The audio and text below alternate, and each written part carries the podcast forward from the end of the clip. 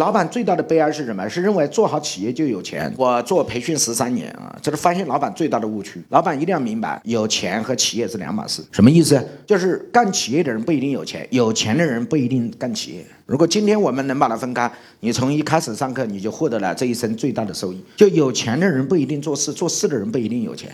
这是两个不同的赛道和逻辑，就是这世界到底发生了什么？所以，如果我们今天不好好把过去梳理一遍，你还是继续在干企业，把自己原来赚到的钱都亏掉了。做事业和有钱是两个不同的轨道。所以，我们来看一下过去发生了什么，过去这几十年我们错过了什么。